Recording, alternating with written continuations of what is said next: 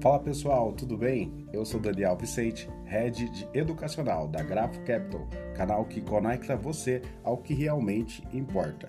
Hoje vamos falar um pouco sobre o que é uma reserva de emergência.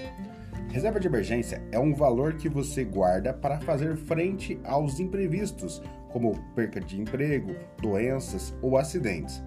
É uma quantia em dinheiro que deve estar disponível a qualquer momento para ser usada caso ocorra algum problema financeiro que possa comprometer a sua tranquilidade. A ideia é que você possa suportar as despesas fixas e demais custos do dia a dia por um período mais longo, sem comprometer o seu padrão de vida ou se endividar. Para começar a formar a sua reserva de emergência, é importante fazer um planejamento financeiro e definir quanto dinheiro você precisa ter disponível para lidar com esses imprevistos.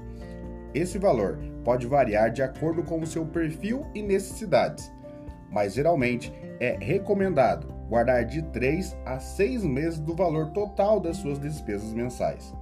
Por isso, você pode recorrer a algumas estratégias, como cortar despesas necessárias, como lazer e compras supérfluas, e concentrar seus esforços em economizar uma parte do seu salário todo mês.